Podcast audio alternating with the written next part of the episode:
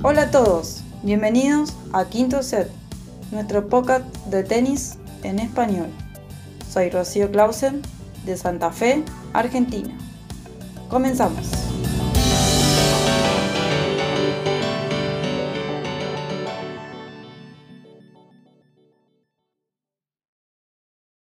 Hola, hola a todos nuestros oyentes, bienvenidos a un nuevo episodio de Quinto Set. Muchas gracias por sintonizarnos. Eh, yo soy Guillermo desde Lima, hoy estaré haciendo un poco la entrada a este episodio. Le mando un saludo a, nuestro amigo Rodrigo, que seguro nos estará escuchando. Pero primero voy a presentar al elenco de hoy, a, los que, a quienes nos acompañan.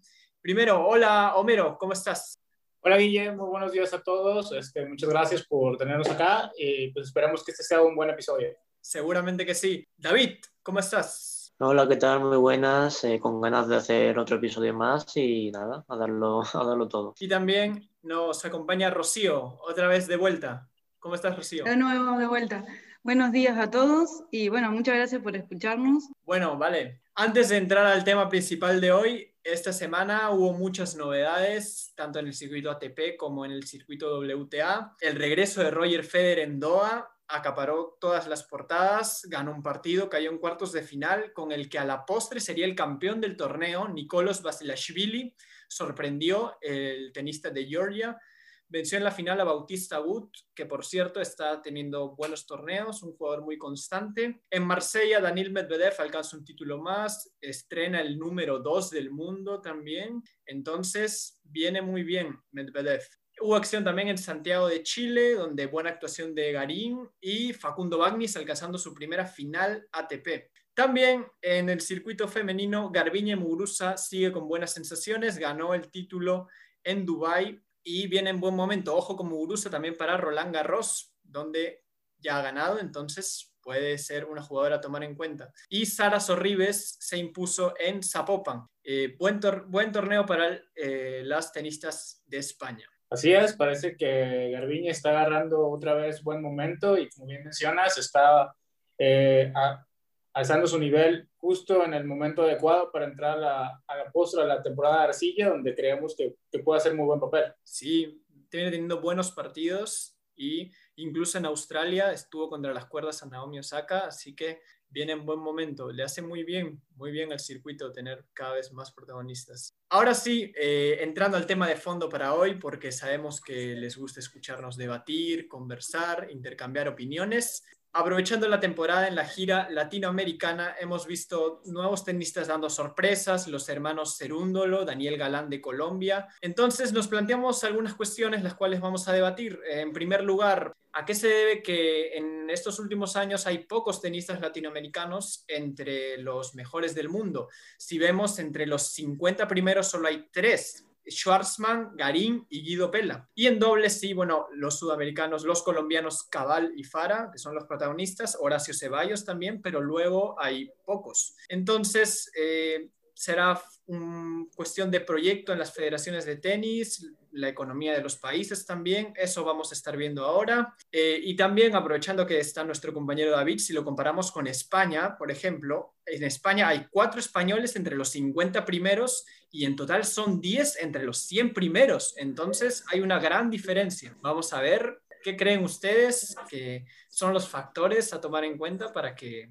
el tenis de repente latinoamericano empieza a crecer? Primero por la economía del país. Muchos jugadores sudamericanos le cuesta mucho ir a los torneos, eh, pagar los torneos, eh, pagar a los entrenadores, eh, y después cada uno tiene federaciones que tienen que ver, que también se haga cargo eso, la federación de cada país. Para eso también depende. Y yo creo que tiene que plantearse mucho Creo que puede haber, eh, puede haber em, cambios y a comparación de Europa, porque Europa sí se ven muchos jugadores que pelean, que esto, lo otro, y los sudamericanos le cuestan horrores.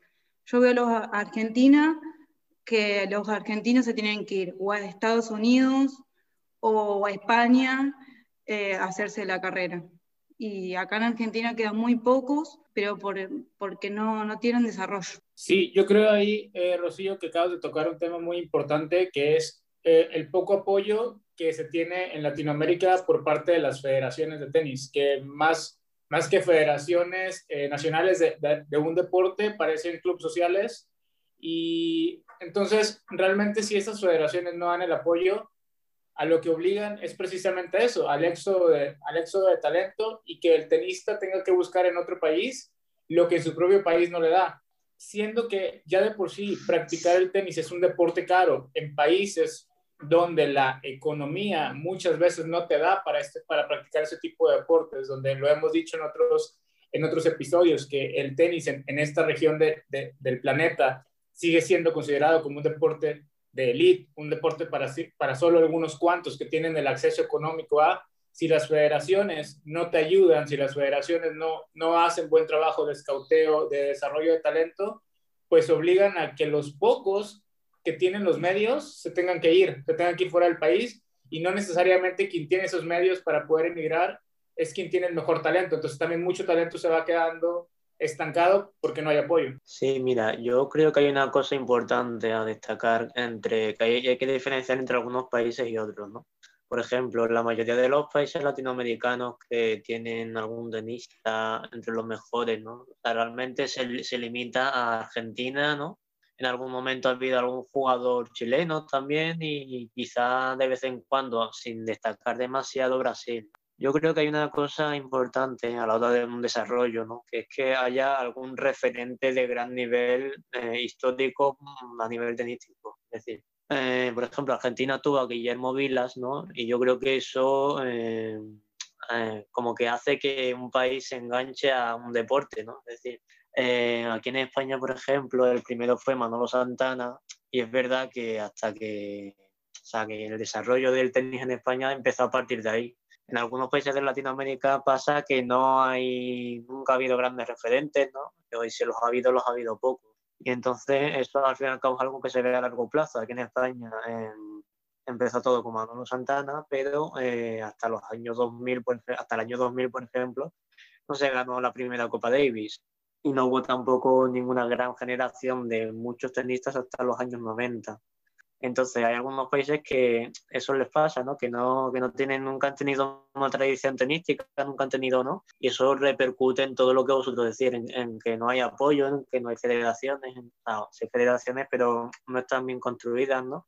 Y como no hay apoyo y como no hay tradición y como no hay, ¿no? Eh, pues al final es como una bola de nieve que produce que no, bueno, que el dominio del tenis sea más europeo o de otras zonas del mundo, ¿no? Que también tienen tradición tenística, pero actualmente no, a lo mejor no hay tanto dominio, pero que también hay mucho apoyo y va bien, ¿no? Aún así, ¿no? Tipo Australia, ¿no? Que tiene sus tenistas, aunque no haya ninguno de gran nivel ahora mismo, pero en general tampoco les va mal. Eh, entonces, bueno, yo creo que eso es una, una cosa muy clave eh, para el desarrollo importante. Sí, eh, ahí esto como un punto importante y también creo que influye un poco las cuestiones de gobierno también. Por ejemplo, yo recuerdo que en Chile eh, tenía el ATP de, en Viña del Mar hasta 2014 y luego lo perdió, perdió la plaza también por temas políticos que no permitían el apoyo al deporte y bueno, recientemente lo recuperó en 2020. Entonces creo que también esto, esos factores influyen bastante. Creo que... Eh, en Argentina también se ve un poco por ahí los temas políticos, en otros países, y también sí, pero no sé si político en el deporte, es más político en otros sectores como en la economía o en otros desarrollo de otras cosas, pero no en lo deportivo. En lo deportivo siempre la política apoyó. Eh, mm, se hace años en Argentina Open, se hace años, eh, ahora se hace el Córdoba Open, y siempre, eh, siempre el, gobierno o, los gobernadores de cada provincia como Argentina, eh, como Córdoba, Córdoba Open, se, hace gracias al, gobierno de Córdoba o ayuda a eso. Entonces creo que Argentina en eso, en la política, por suerte, no toca. Sí, eso es bueno y se han visto resultados, porque hay varios tenistas argentinos jóvenes que están saliendo, entonces, y están como los hermanos Cerúndolo, Tirante, incluso Sebastián Báez, entonces hay un crecimiento a diferencia de, otros países donde no hay muchos tenistas. Yo creo que gracias a la Federación Argentina de Tenis de, este, de estos dos años atrás que agarró Agustín Caleri, eh, ahí hay más movimiento eh, con los de Cerúndolo, con los de Tirantes, porque antes los otros eh, que estaban no le importaba. no le importaba nada, los que tenían que, los que estaban se tenían que ir afuera. Y ahora se ve el fruto de Cerúndolo, de Tirantes, de Acosta, que son chicos que todavía tienen mucho por dar y, y pueden, y la Federación Argentina de Tenis le está apoyando bastante. Ahora van a hacer torneos Future, Challenger, que anteriormente no había. Sí, y eso es muy importante lo que menciona Rocío, de el, darle continuidad a esos torneos, de, no perder las plazas. Digo, tenemos la gira latinoamericana y tenemos eh, diversos torneos. Eh, están los torneos en Argentina, el Córdoba Open, el, Abierto de Buenos Aires, está el Abierto de Santiago, se viene el Abierto de, de Acapulco por la ATP, está el Abierto de Zapopan, el Abierto de Monterrey, el Abierto de Bogotá. O sea, realmente Latinoamérica tiene buenos torneos y, vienen buenos jugadores a, jugar esos torneos. Y, también han fomentado un poco el crecimiento de los tenistas locales. Pero de alguna u otra forma, muchas veces pasa que esos tenistas locales que logran brillar en estos torneos dentro de sus propios países o dentro de la, gira latinoamericana, después no logran eh, concretar esos avances cuando salen, de, cuando salen de esos torneos, cuando salen quizá de esa un poco zona de confort. ¿Ustedes qué creen que sea eso que, que afecta tanto al, al, deportista latino en general o al, al, tenista latino en general cuando sale, cuando sale de, ese, de ese dominio, de, ese, de esa zona de confort que es jugar en casa? A ver, ahí hay un tema importante. Yo creo también que en Latinoamérica la superficie que predomina en las academias es eh, arcilla y los jugadores se vuelven especialistas en esa superficie y cuando les toca ir a otros torneos, a torneos indoor en Europa, a torneos en Estados Unidos, eh, ya les cuesta un poco, tienen que hacer un mejor trabajo y ahí es donde ya empiezan a flaquear el mismo, por ejemplo, Schwarzman, eh, sus mejores resultados son en, arcilla, eh, ya está un poco equilibrando esa balanza y ya está mejorando en otras superficies, pero tuvo que trabajar bastante, tuvo que trabajar bastante y él siempre en arcilla destacó. Entonces, ese es un ejemplo. Hay muchos tenistas y creo que, que Garín también, eh, su superficie es arcilla y tendrá que mejorar mucho para que logre dar un salto de calidad mayor. Entonces, yo creo que eso es un factor a tomar en cuenta. David, ¿cómo, cómo, cómo hace el tenis español? Porque si bien es cierto también eh, la Armada se, se, caracterizó por ser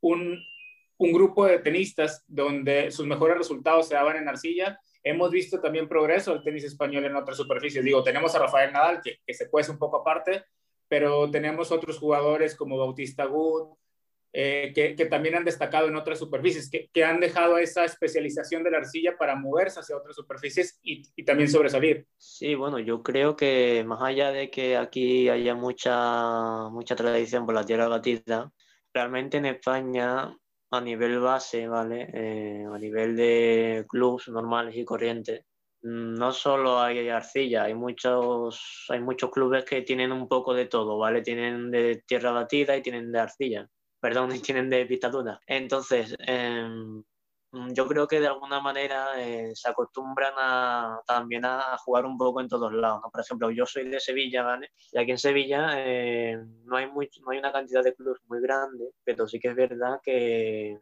que los que hay, eh, hay muchos de. O sea, al fin y al cabo, en los últimos años también el tema de que la pista rápida sea más fácil de mantener que la tierra batida yo creo que ha hecho que también se construyan más pistas de pista rápida que, que lo que había antes. ¿no? Entonces, eh, creo que eso es importante. Luego, por ejemplo, eh, sí que es verdad que los torneos de profesionales, ¿no? ya sean Futures, Challenger o, ATP o WITA, sí que es verdad que son, que son en tierra batida, pero porque sigue predominando, pero eso no quita que, que la base la tengan un poco también de otro sitio también la, la pista rápida se, se, explota aquí y creo que eso es importante. Claro, y ya está, ha dado resultados, hay tenistas destacados en, en varias superficies y hay un tema importante también que es el, el apoyo de, de, la federación. Eh, algo que, mencionó David eran las figuras que atraen a nuevos eh, jóvenes a, a, este deporte.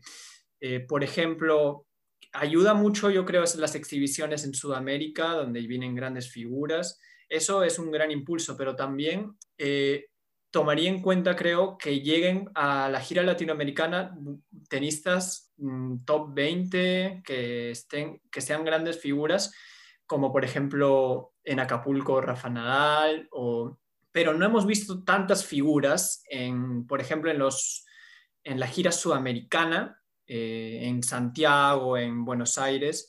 Yo creo que también por los temas de calendario, porque se priorizan los, mejores jugar en Dubái, en Marsella, como hemos visto eh, esta semana. Entonces, quizás sería viable, ¿ustedes creen que se mueva el, calendario? Yo creo que hay una fecha donde quizá encajaría que ese post-Wimbledon, donde están los torneos de Bastad, de UMAC, Hamburgo. Yo creo que es el único lugar donde quizá encajaría mover los torneos de Sudamérica y quizá pueda traer también eh, nuevos eh, algunos tenistas que, vayan a, estos torneos, porque yo creo que, como han mencionado, es importante eh, que las figuras vayan a estos torneos para que, para que motiven a jóvenes, a, aficionados a involucrarse a este deporte. Bueno, yo creo que la semana post Wimbledon, eh, bueno, no digo ya post Wimbledon, sino post cualquier Grand Slam,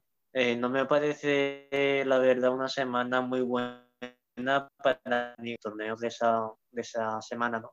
No suelen tener nunca grandes tenistas, ya que los grandes tenistas que han llegado, digamos, a la segunda semana de Grand Slam, eh, no suelen, o sea, ya la semana siguiente descansan. Entonces, no creo que sea la mejor semana. Yo creo que, en cualquier caso, la, gira de Sudamérica, eh, que creo que no está mal, no creo que el calendario sea un problema, porque es que es como un periodo de tiempo pero sí muy en profundidad Sudamérica, ¿no? Yo creo que, eso, que haya varias semanas, ¿no? Seguidas en, en esa zona del mundo, mmm, es que está bien. Yo no creo que eso sea un problema, el calendario.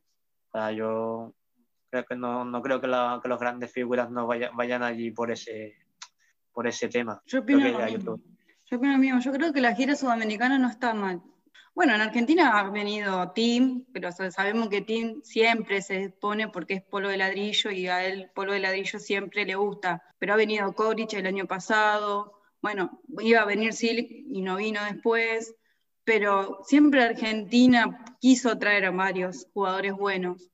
Eh, bueno, todo depende también de este año que, que también la pandemia no ayudó. Muchos no quisieron venir capaz a Sudamérica porque Después viene la gira casi europea y viste con todo esto de, viajar y eso, el contagio y eso también este año le perjudicó mucho la gira sudamericana. Pero yo opino que no, no se tendría que mover, porque para mí está bien. Nada más que para mí tenés que ver eh, a quién traes, también hay que ver cuánto vos le podés pagar a ese jugador. Eh, exacto, yo iba a comentar eso, que a mí más que por tema de calendario me parece más por un tema económico. Por ejemplo, eh, yo creo que la gira sudamericana está en, el tiempo perfecto porque es el verano sudamericano. Eh, si, quizás si la movemos por Wimbledon, quizás jugar en Argentina, en Chile o en Uruguay en, en pleno invierno sería mucho más complicado. Este, pero, por ejemplo, le pasó al torneo de Acapulco. Acapulco se jugaba en arcilla y normalmente teníamos a, David Ferrer como, la gran estrella del torneo y después Nadal que venía intermitentemente y como decía Rocío, había una predisposición de Nadal a venir a Acapulco porque se jugaba en arcilla. El torneo, queriendo atraer a, más jugadores, decidió hacer el cambio a pista dura y sí, bien es cierto que un año lograron traer a Andy Murray y otro año lograron traer a, Novak Djokovic y han logrado traer eh, diferentes figuras. Al final, el cambio a pista dura tampoco significó que llamara tanto la atención a otras grandes figuras porque hay un gran problema en esa misma semana donde se juega Acapulco y es que normalmente se juega Dubai y los premios que paga Dubai y la cantidad de dinero que pone Dubai en la mesa, realmente yo creo que si juntamos todos los torneos de Latinoamérica no le puedes competir a eso. Va, va entonces ese tema económico el que predomina un poco y por eso también se, se cantan los, las figuras, ¿no? Entonces, creo que ahí sí estamos de acuerdo con que también va, va por los temas de los premios, ¿no? Por, por eso. Y, pero igual creo que hay un Acapulco, por ejemplo, cuenta con los últimos años con cuadros muy interesantes, entonces creo que de todos es el torneo que sí logra traer a más figuras. Eh, Nadal ha participado en varias ocasiones, incluso con el cambio de pista. Entonces, creo que, que sí. También hay que ver porque esta gira es siempre antes de los torneos de Masters 1000, no Miami, bueno, Indian Wells, que bueno, este año no, no se va a jugar, pero entonces también creo que tiene que ver ese factor, ¿no? Cambiar de superficie, eh, algunos prefieren mantenerse en, en cemento para llegar en buenas condiciones a, a, esta gira en Norteamérica, entonces también creo que, que es algo a, a tomar en cuenta. Sí, yo creo que además que, que, una de las claves es eso, que realmente hoy en día el circuito ATP y el WTA también eh, son como, hay muchísimos jugadores que son, bueno, que juegan la tierra batida porque tienen que jugarla, no porque quieran jugarla.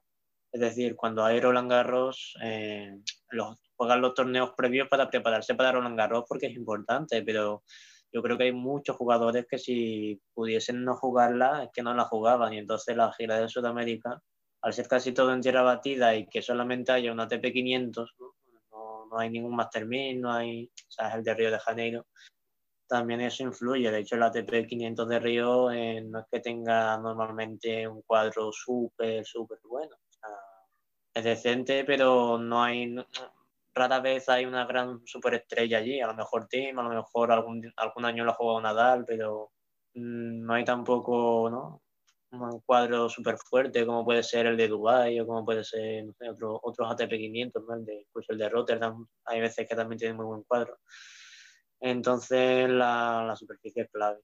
Sí, es, es un punto a, a, tomar en cuenta también. Igual creo que en los últimos años se ha visto un, un crecimiento. Eh, entonces, esto va, ojalá que crezca porque permitiría también que, que Latinoamérica crezca el tenis y ya lo hemos visto en Argentina y ojalá que no sea solo en Argentina, también sería importante que muchos torneos, muchos países, mejor dicho, eh, empiecen a, a tener un, un, buen método de trabajo, ¿no?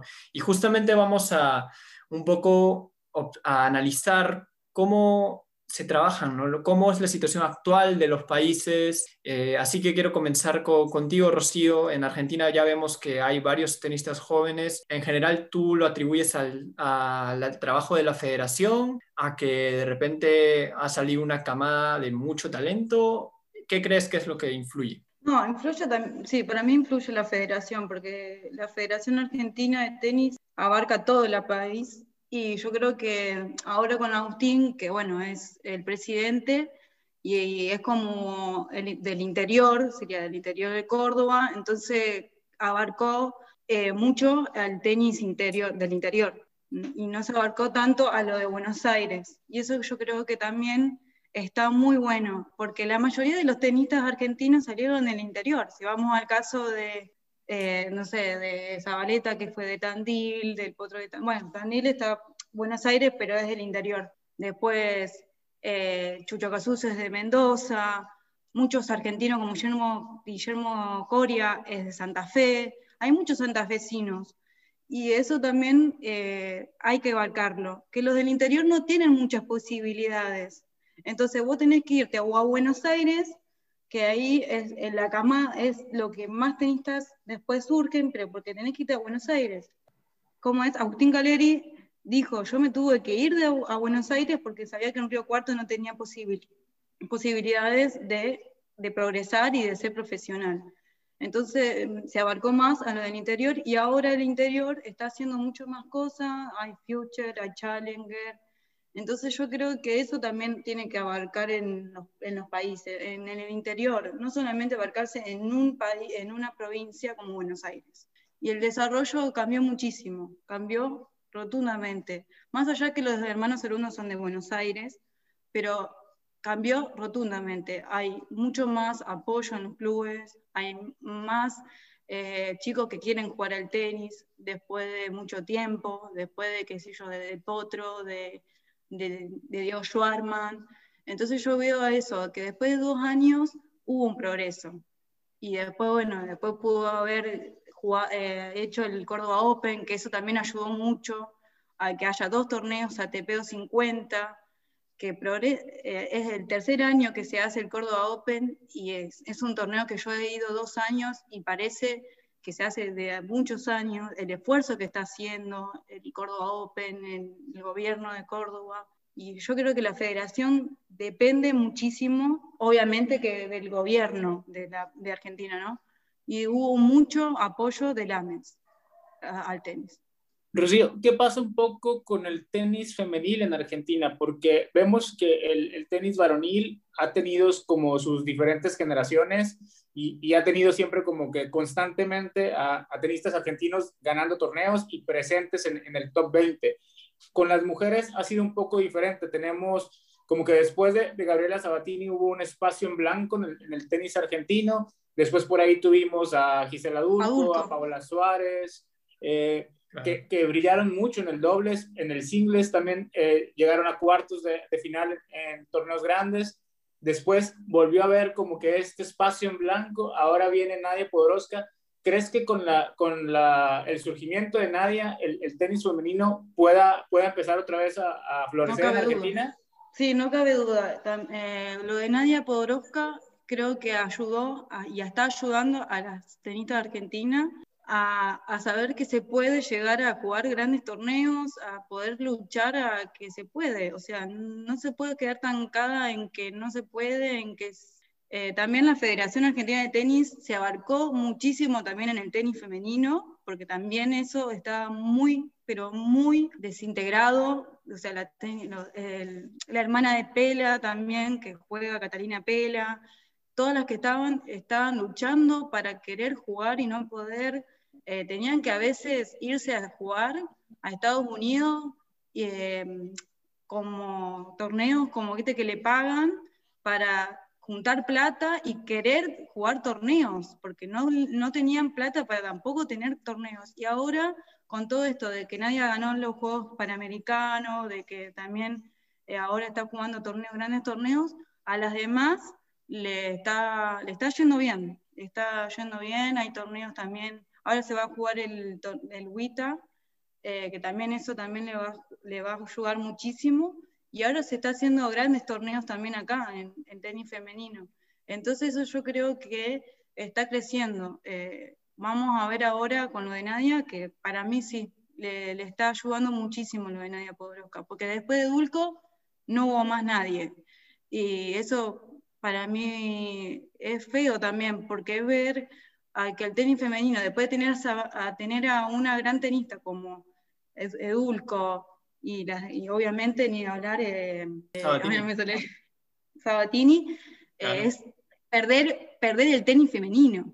Sí, sin dudas. Y ahora ya está apareciendo eh, nuevas figuras, pero de verdad que también tocaron un punto importante con el tenis femenino porque hay, hay después de Nadia Podoroska, hay muy pocas tenistas ahí. Bueno, lo que hizo Mónica Puig de Puerto Rico fue en, ahora no estará en buen momento, pero lo que hizo en Río, creo que dejó una, una grata impresión, y, pero es, por ejemplo, una dentro de varios años, entonces también es importante que, que las federaciones empiecen a, apostar por el tenis femenino también. Eh, si vemos también, por ejemplo, otros países, yo creo que uno que podría destacar ahora es Colombia, que está creciendo, pero también creo que Colombia tiene algo que ver con el crecimiento del deporte en general. Apostaron por, por mejorar su deporte y ya les ha dado resultados en Juegos Panamericanos, Juegos Olímpicos, que no solo el tenis, también muchos otros deportes están, eh, están destacando. Entonces creo que también es un trabajo de federación. Eh, y bueno, en Colombia tenemos a Cabal y Fara como las principales figuras, el número uno en dobles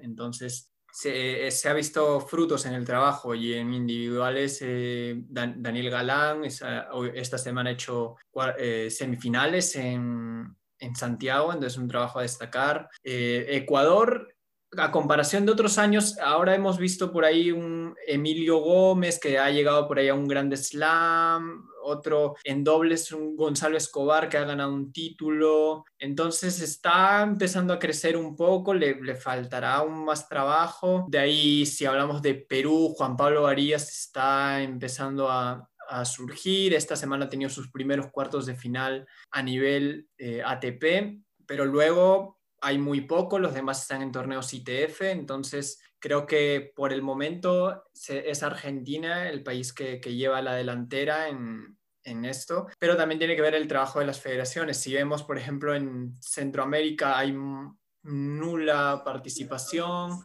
Yo recuerdo a un tenista de Barbados, Darian King, que tuvo resultados hace algunos años, que llegó a ser, eh, estar en cerca de los 100, pero de ahí muy poco. Sí, la verdad es que Centroamérica, por, por muchas razones, ha, tenido un poco olvidado el deporte del tenis. La verdad es que es una región donde hay otros eh, deportes que se priorizan mucho más, como el béisbol, el atletismo, y, es muy complicado también, y, lo mencionábamos al principio, ¿no? También son países donde la situación económica tampoco te permite eh, invertirle tanto al deporte en general, porque tienes otras, otras prioridades como país, y si además a eso le, le añades que, que, le terminas invirtiendo a deportes donde ha sido mucho más exitoso a nivel país en competiciones internacionales y donde también tienes mucho más éxito a nivel negocio, invertirle al tenis. Ahí, como bien mencionas, tuvimos eh, algunos representantes destacados en algún momento, como Estrella Burgos de Dominicana, lo que hizo Mónica Piuk, eh, bien mencionaste, eh, ganando los Juegos Olímpicos y destacando, llegando hasta el top 25 del, del, ranking de la WTA, de diferentes deportistas que pasan más allá de lo que sus federaciones logran hacer por ellos, que se, que se convierte más en el talento personal y en la perseverancia, siendo este chico Varela del Salvador, pero yo detrás de ellos, que son jugadores que se la han buscado, que se la han ganado, y que por más que se conviertan figuras y referentes en sus países, les es complicado generar ese, ese seguimiento, generar ese crecimiento, perdón, por ellos solos, si no hay apoyo de las federaciones. Y, la verdad es que siguen pasando los años y, sigue siendo lo mismo. Centroamérica no, no genera deportistas, eh, tenistas en este caso, de élite, porque realmente no hay como un interés por parte de las federaciones de hacerlo. Bueno, Argentina pelea el fútbol y por suerte el fútbol están ahí. El tenis y el fútbol son dos deportes que apasionan a la Argentina, porque se ve en la Copa Davis. En las Copa Davis, la Argentina siempre fue la hinchada que más lleva siempre. Si no Zagreb, le llevó 400, 4.000 y algo, y por suerte Argentina es eso, es que siempre compite, pero Argentina siempre está en el tenis compitiendo con el fútbol, pero le va muy bien. Claro, eso es, algo importante. Por ejemplo, también lo que acapara, eh, bueno, no sé si me estoy saliendo un poco del tema, pero lo que acapara el fútbol también es que muchas federaciones, y yo voy a tocar el tema acá también en, en Perú, por ejemplo, se apuesta mucho por el fútbol y sobre todo en este contexto de pandemia se ha visto que se ha dejado abandonado no solo al tenis, sino a muchos otros deportes, también por, por ese hecho, ¿no? Entonces creo que eso también no permite el crecimiento. Por ejemplo, Juan Pablo Varillas tuvo que viajar a otro país para ya empezar a, en la vuelta del circuito Challenger, ¿no? Porque aquí en Perú pues, no, no habían abierto aún los, los espacios para entrenar, entonces no habían autorizado, entonces también eso ah, es un factor a tomar en cuenta. Yo, a ver, como una alternativa, ahí me surgió una idea utópica viendo eh, un poco lo que, lo que había visto en España con la Rafa Nadal Academy, que está empezando a, organizarse bien. ¿Qué tan viable sería si, se, si la Rafa Nadal Academy podría establecerse quizá en, Latinoamérica? No te digo un país fijo, pero yo creo que sería un impulso bueno por el nombre primero, Rafa Nadal. Y... No está en México, perdón, también la Academia de Nadal. Hay unas instalaciones, pero no está propiamente instalada. Ah, claro, entonces en este contexto, no sé, por el tema económico quizá que, todos se han visto afectados, pero quizá más adelante sea una propuesta interesante que pueda impulsar el tenis aquí en Latinoamérica. Porque yo veo que en España, y quizá ahí David me, me darás la razón, eh, creo que ya está empezando un trabajo interesante, han habido muchos tenistas ahí, eh, bueno, tenistas profesionales que han estado ahí como Casper Ruth, entonces creo que si si en España se ha empezado un buen trabajo y si se desea expandir, yo creo que de repente en Latinoamérica sería una buena opción para empezar esa, esa, esa ampliación, ¿no? Sí, es que yo creo que, una de las cosas que no tiene Latinoamérica, o sea, no sé realmente al 100% si es así, pero creo que no abunda mucho, es el tema también de que en la formación no hay demasiados centros de alto rendimiento. O sea, aquí en España está el centro, bueno, las instalaciones de Rafa Nadal, pero no solo son las de Rafa Nadal, también están eh, lugares como el del Club de Tenis Barcelona, ¿vale? Que, es el centro de, o sea, el centro de tenis más antiguo, o sea, no sé si el más antiguo, pero sí el que más tradición tiene, ¿no? Con, con el tema de llevar tenistas a la élite y tal. Y también hay otros que no son tan famosos, pero que también son de alto rendimiento, tipo el de Ferrero en Alicante, me parece que está. Y, el de Ferrer no? ¿No tiene una academia Ferrer? Ferrer, pues me pillas, ¿eh? no lo sé, la verdad. Puede ser, pero no lo sé, la verdad. Sé que Ferrero tiene una en Nadal, el Club de Tenis Barcelona, y luego es como que también está todo por ahí, ¿no? Entre Valencia, o sea, entre la comunidad valenciana, Cataluña y, Baleares son, digamos, las regiones que más, que más abundan estos sitios, ¿no? Y es, digamos, los lugares donde al final los tenistas aquí en España acaban llegando para ser profesionales, ¿vale? Sobre todo el de Barcelona. El, ahora con Nadal a lo mejor no sé si cambiará la cosa, pero el de Barcelona siempre ha sido un poco el lugar donde si tú destacas en el tenis base, acabas allí y una vez allí ya veremos si hasta qué punto llegas, ¿no? Entonces, en el tema de, que Rafa Nadal, de que con la academia de Rafa Nadal se expanda a Latinoamérica, le podría hacer mucho bien porque son centros de, de, muy alto nivel, son centros donde los profesionales son muy buenos y donde está muy bien pagado, donde, donde todo va bien, ¿no? Y entonces, claro, lo malo de eso es el dinero, que a ver cuánto puede costar a un país, ¿no? En llegar desde aquí hasta allí eso y sobre todo también el tema de que haya jugadores que, que puedan pagarse estos centros la Academia de Nadal, sinceramente no sé cuánto cuesta la actualidad, pero sé que cuando empezó te daban un año de para estar allí, ¿no? Con alojamiento allí y todo, pero eh, costaba 56.000 euros. O sea, eso es de ricos, básicamente. No, no, es de, no, es como, no es como el tenis en general, que tú tienes que tener un cierto dinero para jugarlo, sino hay que ser rico para estar ahí. Entonces, claro, ese es un poco el problema, pero claro, si, si se expande yo creo que sería muy bueno porque seguro que hay gente que, que tiene ahí una oportunidad y que seguro que pueden crecer mucho. O sea, eso es indudable. Claro, has tocado dos temas importantes que yo quiero rescatar. Uno es el económico, que ya lo habíamos comentado, y el segundo también que mencionaste es la infraestructura. Y yo creo que ese es un factor también a tomar en cuenta que muchas veces se dice que, que hay una brecha, una desigualdad entre que hay muchos torneos en Europa o en Norteamérica y a comparación de, de Latinoamérica. Y creo que también ese es, ese es el, el, punto, la infraestructura, las condiciones que creo que permiten a, a Europa tener más torneos que, que Sudamérica. Entonces, eh, no sé si si de acá a unos años se propongan las federaciones mejorar ese tema, pero yo creo que es un factor a tomar en cuenta también cuando se menciona muchas veces ese debate de la desigualdad entre Europa y América, que también es por tema de condiciones, o sea, si un, si un directivo del ATP quiere ver lo, mejor, ¿no? va a priorizar buen, condiciones, infraestructura, entonces por eso también se decanta por más torneos en Europa que, que en Latinoamérica. Yo sé que la Federación Argentina de Tenis hizo un convenio con la Academia de Nadal que pueden ir jugadores de tenis eh, acá de Argentina con becas a la Academia de Nadal. Eh, hizo hace dos años, eh, cuando ni bien egresó Agustín Caleri, y se hizo el convenio con lo de Nadal. Y bueno, en Miami, que está la Academia de Cañas. Y, es que ahí vuelvo a tocar el punto de la importancia de las federaciones, porque si las federaciones no trabajan por darles impulso al deporte, eh, la verdad es que muy poco van a poder hacer los deportistas como, esfuerzos aislados, porque va a haber uno o dos que quizá tengan los medios para irse del país y, buscar, buscar sobresalir, porque, porque es algo que te apasiona, porque es lo que tú quieres hacer, pero la mayoría, si no hay un apoyo de la federación, pues realmente va a ser muy complicado. Y uno de los grandes pasos que dio Argentina en, ese, en ese buscar hacer el crecimiento del tenis es poner a una persona que sabe de tenis eh, dirigiendo la, la, federación, que a pesar de que sí se vuelve un tema y un puesto político, si así lo queremos ver, es importante que las federaciones pongan a alguien que sabe de lo que está hablando, porque difícilmente alguien que no conoce todo, todo lo complicado que es llegar al top del tenis lo va a poder, lo va a poder este, gestionar. Y otra cosa que, que también deberían buscar las federaciones latinoamericanas es hacer ese apoyo entre ellas y ese intercambio con las federaciones europeas, porque podemos ver incluso los wildcards que se dan en los torneos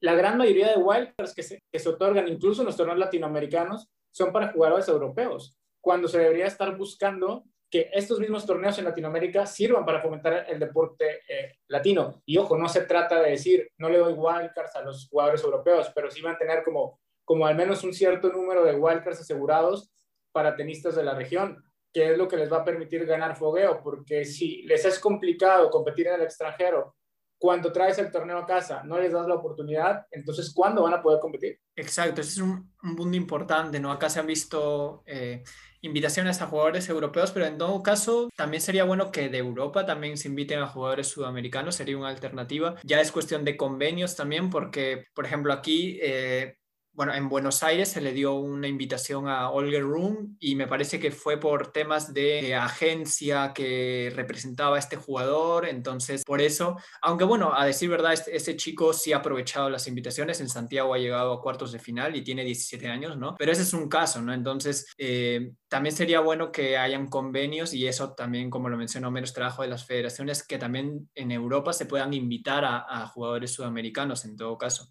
porque sí tiene, en eso sí eh, sí, tiene razón o, menos lo que menciona, que muchas veces se, se dan wildcards a jugadores europeos y no se le da la oportunidad a jugadores sudamericanos. Y ya se ha visto con los, por ejemplo, eh, Juan Ignacio Cerundolo, Francisco, que si les das la oportunidad pueden eh, dar dar la talla y pueden mostrar el, que en Latinoamérica sí hay nivel. Y otra cosa que también, eh, si se invitan a jugadores sudamericanos a Europa, se va a empezar a, a mejorar esto que, que, mencionó anteriormente Homero, que en otros que fuera del continente no lograban consolidarse, pero si se invita, o sea, podrían empezar a, a consolidarse en, otros, en, otros, en otras superficies, en, otros, eh, en otras regiones, para dar ese salto de calidad que hace falta. Sí, pero acá, acá hablamos de, de, dos cosas, ¿no? Una es atraer a, a, los grandes tenistas a los torneos latinoamericanos como para darle más proyección a los torneos, pero por la otra también es buscar que, que los países latinoamericanos puedan enviar a sus deportistas a foguearse para que quizá después, en algunos años, no tengas que depender tanto de las estrellas europeas y, y, ser, y hacer tus torneos atractivos. Digo, a lo mejor si pudieras tener cuatro o cinco jugadores dentro del top 20 que, que, fueran latinoamericanos, sería mucho más sencillo para la organización de la gira latinoamericana armar grandes carteles en, en, en, diferentes, en diferentes ciudades sin depender tanto de traer europeos, de traer jugadores de, de otros continentes, que también entendemos que por el calendario, por las superficies y por el tema de viajes, se complica mucho que, que todos quieran venir a, a jugar en la, en la gira latinoamericana. Claro, entonces si ah, empieza este crecimiento y hay tenistas que llegan a, a ser de, de, los primeros entre los 30, 20, se van a formar mejores cuadros y eso también va a ser importante. Eso sí, sí es, es un punto a tomar en cuenta. Rocío, en, en países vecinos como Argentina, Chile, Uruguay, que hemos visto que, que ha habido un constante, eh, una constante presencia de jugadores en, en el top 50 y que ha habido un constante crecimiento ¿Ha habido algún trabajo conjunto como federaciones de, de decir el, la región Cono Sur trabaja en equipo para lograr esto o, o, se está trabajando por separado? No, se está por separado. No, nunca veo reuniones con federaciones de... Sí de Colombia cuando se hizo la Copa Davis, pero más por Copa Davis que por otra cosa eh, o por Chile cuando también se jugó la Copa Davis. Eh, no hubo, no nunca acuerdos con federaciones de Chile, Uruguay, poder ayudarse entre ellos. Yo creo que eso le falta a, la, a Sudamérica, que Uruguay, Chile, Argentina, Ecuador y todo eso se organicen, ayuda un montón, pero no lo veo. Sería, sería una, una buena alternativa que, que, impulsaría también al crecimiento, que los países puedan, las federaciones se unan y sería, sería bueno, sería bueno, creo que permitiría el crecimiento. Eh, Uruguay creo que también está con cuevas, con, pero fuera de cuevas no, no hay otra figura. En Chile sí hemos visto por ahí que con Garín, Yarri, que ha empezado, ha tomado un impulso, pero a comparación de lo que fue, por ejemplo, Ríos, González, creo que no, se quedan cortos. Entonces, creo que ese, estos países necesitan que haya un trabajo desde base para que otra vez puedan, puedan tener grandes tenistas. Desde acá Argentina tendría que ponerse en contacto como para ver también que los otros Sudamérica, para que haya otros torneos también en Sudamérica, porque van a saber que está Chile y está México, eh, también hacerse en Uruguay, se hacen los Challenger, pero no es lo mismo. Entonces estaría bueno que haya una ATP en, Uruguay también. O ponerte en contacto con, con Sudamérica, con otras federaciones de Uruguay y eso, y poder tratar de que haya otros más torneos ahí en, en Sudamérica. Eso le puede también servir. Y David, en general, ustedes en Europa cómo perciben el tenis latinoamericano. Cuando están los torneos de, la gira europea, ¿hay algún jugador sudamericano o algún jugador latino que genere expectación, que, que diga como espectadores, uy, eh, puede, puede generar un, gran torneo, eh, puede, puede ser sorpresa. ¿Cómo ven ustedes esa parte? Hombre, yo creo que, en general en Sudamérica, bueno, la figura que aquí se ve, bueno, no digo aquí, sino en todo el mundo diría, es del Potro, ¿no? O sea, del Potro, bueno, es verdad que ahora está lesionado, pero mm, yo creo que del Potro despierta, ¿cómo decirlo?, interés, ¿no? vaya por donde vaya. Y yo, por ejemplo, aquí en España, yo fui al torneo de Madrid, bueno, dos o tres veces, ¿no? Y del Potro no lo pude ver en, un partido, pero sí que es verdad que lo vi en entrenamiento, ¿vale? Y en entrenamiento había mucha gente que lo ver, dando entrenamiento, ¿sabes? En entrenamiento la verdad que no tiene tampoco, no suele tener tampoco salvo que el jugador sea muy bueno y muy, muy interesante, no, la gente simplemente lo ve un poco por encima y ya está, ¿no? Del Potro yo me acuerdo que había una pequeña grada, no era muy grande tampoco, y creo que estaba, estaba bastante gente viéndolo, o sea, Del Potro es un tío que, que la verdad que aquí se, bueno, todo el mundo se le ve como muy buenos ojos. Otro jugador, mm, yo creo que sobre todo también Schwarzman, ¿no? sí que es verdad que tiene menos cartel, pero al fin y al cabo mm, yo creo que si un jugador destaca, yo creo que siempre va a ser mirado con mejores ojos esté donde esté. Igual que sea de Sudamérica, de Europa o de... Entonces, mm, los buenos jugadores siempre, siempre van a ser queridos en todo el mundo y aquí en Europa yo creo que, al menos, sobre todo más en tierra batida, ¿no? Em, son muy considerados a esos dos jugadores, bueno, del Potro no tanto, pero sí que es verdad que también en tierra batida los jugadores sudamericanos también tienen un poco más de, ¿no? Un poco más de interés por el tema de que son, son mejores. Yo diría sobre todo esos dos a nivel general, pero en tierra batida, por ejemplo, también se tiene muy en cuenta, en alguna ocasión se ha tomado en cuenta cuevas, en algún momento también, bueno, eh, jugadores que pueden hacer daño, ¿no? Entonces, bueno, no, no es un poco eso, el, no creo que sea muy diferente al resto del mundo, ¿sabes? Yo creo que es más o menos lo que una opinión general de cada jugador que según qué torneo se los puede ver con muy buenos ojos, en otros a lo mejor no tanto, y ya está. Creo que en eso hay bastante similar, es todo, es todo bastante similar. ¿no? Y es también por la, el jugador que consigue grandes resultados se gana ese, ese apego de, del mundo, como lo ha hecho Del Potro, como lo está haciendo Schwarzman. Entonces, yo creo que los que lleguen, sí, indudablemente van a ganarse ese, ese apoyo, esa, esa, ese cariño del aficionado. Eh, bueno, hemos tocado bastantes temas interesantes. Creo que ha sido un buen, un una buena conversación. Hemos visto alternativas, posibles soluciones. Así que, bueno, vamos a, ver, Rocío, qué opinión final te deja esto, cosas que, que podrían mejorar o un comentario. No, sí, mejorar bastante, pero yo creo que va encaminado la, eh, la federación el tenis argentino obviamente le falta mucho más torneos acá en Argentina, que eso lo está haciendo. Y bueno, más que, más que crecimiento es desarrollo, falta mucho más desarrollo. Esperemos que ese desarrollo siga, siga con su rumbo, porque está, está haciéndolo, pero le falta bastante. Sí. Homero, ¿qué opinión final? Tienes? Bueno, yo creo que por este lado del continente eh, sí hay que empezar a trabajar desde las bases. Creo que las federaciones eh, han dejado mucho que desear en, en, su trabajo como tal, en, en dar el, el, apoyo al deporte. Y yo creo que eh, deberíamos empezar quizá por tratar de replicar lo que está sucediendo en, en el cono sur del continente, lo que está haciendo la Federación Argentina, lo que se está haciendo en Chile, buscar empezar por las bases y apoyar tanto al deporte masculino como al deporte femenino, porque eh, sabemos que, que, pueden surgir talentos y estrellas en, ambos circuitos y que al final muchas veces eso yo creo que lo que puede ser el gran detonante para que el deporte pueda impulsarse, que es consolidar una, una gran estrella y de ahí empezar a generar más afición y sobre todo más gente interesada en practicar el deporte. Sí, mucho. Muy buen punto. Eh, David, comentarios finales. Pues la verdad es que Homero me ha quitado buena parte de lo que iba a decir. Yo creo que el tenis base mm.